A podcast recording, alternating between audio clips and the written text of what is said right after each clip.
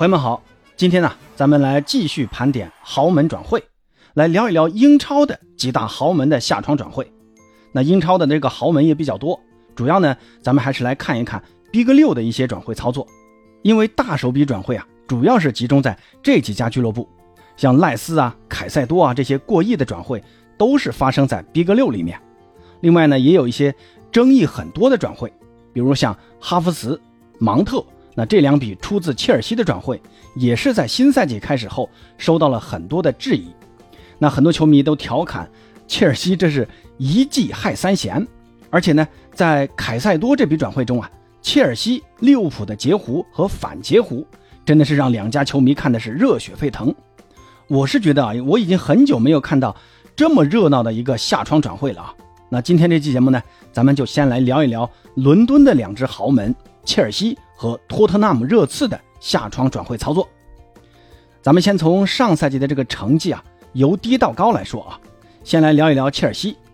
切尔西的转会呢，连续几个窗口那都是投入榜的榜一大哥啊，那这个下窗也不例外，四个多亿的投入，比整个西甲联赛的投入都要高。那伯利的引援思路还是延续了前面几个窗口的一个思路啊，那就是持续引进年轻有潜力的新星。通过这种高转会费、长合同、相对合理的工资来摊薄每个赛季的这种人员成本核算，那以此来符合欧足联和英足总的财务公平政策。那这个呢也算是打了一个擦边球啊。目前呢，欧足联也是把这个漏洞给弥补了。那球员的所有合同呢都只认五年，那超过五年的也只算五年。那以后呢，切尔西估计就没有办法再用这种方法来大手笔引援了。那这个政策呢，好像是在二四年夏天才开始正式实施的。那这个夏天呢，他们还是可以打一打这个擦边球的。所以切尔西啊，是赶在最后的窗口期要疯狂的投入买人。他们最大的一笔投入呢，就是来自厄瓜多尔的后腰凯塞多。凯塞多呢，切尔西其实在东窗他就想买的，但当时呢，主要精力呃是放在了恩佐的身上。最后呢，他们也如愿的从本菲卡签下了恩佐。那这个夏天呢，就主要是给恩佐配一个防守型后腰。那双方其实谈了也很久，结果呢，在一点零五亿零签约的时候，就爆出了利物浦啊要以一点一个亿来截胡凯塞多。这个操作啊，一下两个球队的球迷都呆住了啊！这切尔西球迷认为煮熟的鸭子差点给飞了。那好在呢，凯塞多这个人还是比较实在的，认准了切尔西，非切尔西不去。而且呢，对于利物浦的合约啊。他明确的给拒绝了，那这个结果啊，我觉得一个是切尔西谈的早，给的工资待遇呢，对凯塞多的家人来说应该是有什么承诺啊，而且呢，切尔西的合同期也更长，更有保障。凯塞多自己都说了，他踢球呢，就是为了让家人们活得更舒服。最后呢，切尔西也是呃投桃报李啊，比利物浦又多报了五百万，以一点一五亿，最终是签下了凯塞多。当然，这个转会最高兴的肯定是布莱顿啊，那最不爽的就是利物浦。哎，这个也确实没办法啊，谁让人家钱多呢？其实不光是凯塞多啊，还有拉维亚，那也是这种操作。那也是拉维亚认准了切尔西，非切尔西不去，同样是拒绝了利物浦的邀请。然后呢，切尔西最终是六千两百五十万从南安普敦买下了这名出自曼城的十九岁的年轻后腰。那这笔转会。说实话，我如果是站在拉维亚的角度，我我是没太看懂啊。切尔西已经有了凯塞多，你说拉维亚他再去切尔西，他也打不上主力啊。你去利物浦呢？呃，你像利物浦现在这么缺主力后腰，你去了肯定就是主力啊，没有必要在切尔西你去跟凯塞多去竞争一个位置嘛。所以我是觉得我有点没看明白啊。十九岁的这个年纪啊，那正是需要比赛锻炼机会的年纪啊。另外呢，还有一笔转会我也没看明白，同样来自曼城的帕尔默，切尔西是花了四千七百万欧元的价格买下来的。不过帕尔默这个能力还是有的啊，他打右边锋啊，打前腰啊，其实都是能胜任的。而且呢，才二十一岁啊，那在伯利的眼中就属于投资未来。不过啊，切尔西的这个锋线改善不止帕尔默一个人，在上一个冬窗啊，就六千万预定了莱比锡红牛的恩昆库。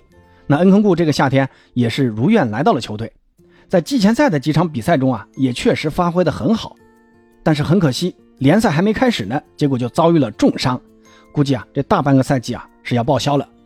而在中锋位置呢，呃，切尔西是花了三千七百万从比利亚雷亚尔引进了年轻中锋雅克松。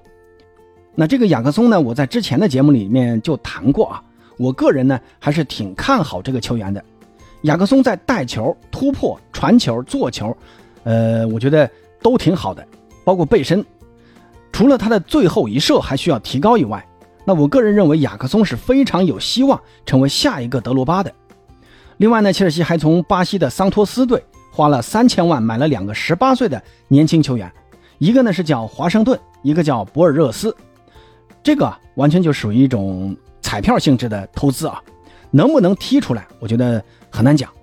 那听说在巴西啊，这两个年轻球员是仅次于恩德里克和罗克的年轻球员。而在后防线上呢，门将位置是从布莱顿花了两千三百万买入了罗伯特桑切斯，顶替凯帕的离队。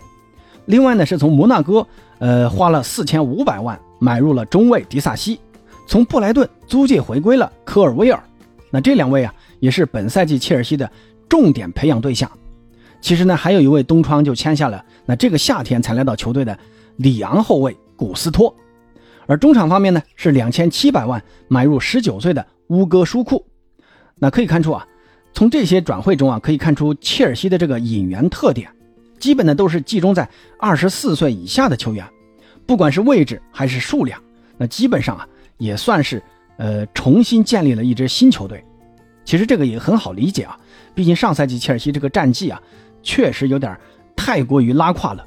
而在卖人方面呢，切尔西同样是大刀阔斧，七千五百万把哈弗茨卖到了阿森纳，六千五百万把芒特卖到了曼联。那这两笔转会对于切尔西来说，我觉得做的还是非常划算的。但是呢，对于接手的阿森纳和曼联来说啊，哼。目前只能说是一言难尽啊。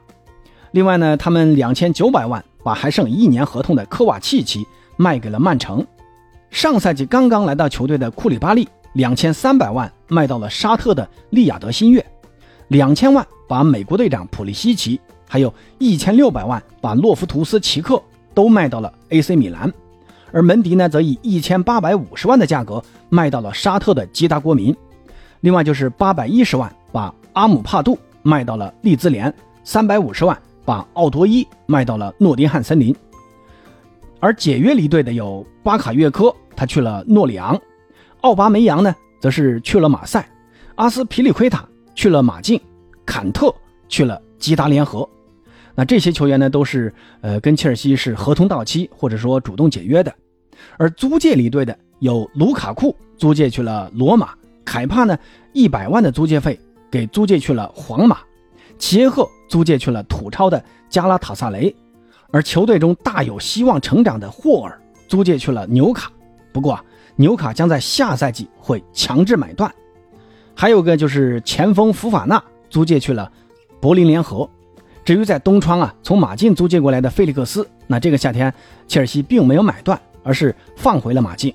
现在菲利克斯又被马竞租给了巴萨。那总结一下切尔西的。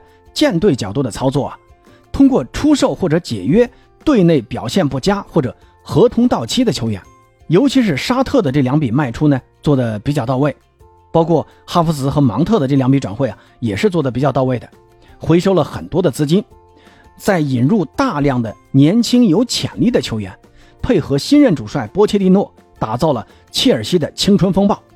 那这种带投资性质的舰队呢，目前来看，我觉得需要时间来检验。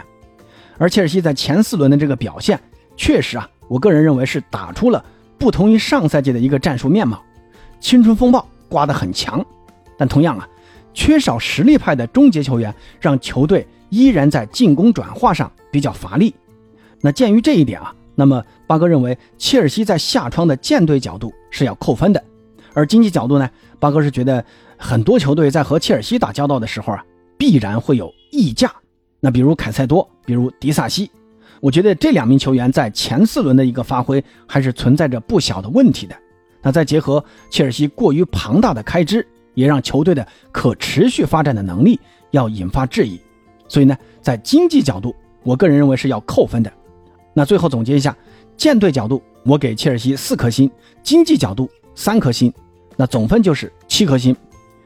切尔西的烦恼可能跟其他球队不同啊，在转会窗关闭之日，那就是切尔西的烦恼开启之时。如何把一支几乎全新的球队捏合在一起，将考验主教练波切蒂诺执教能力的很重要的一部分。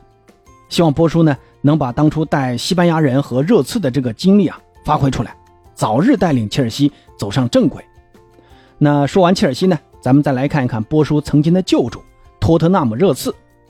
热刺呢，这个夏天同样也迎来了新主帅，球迷们啊也叫他波叔。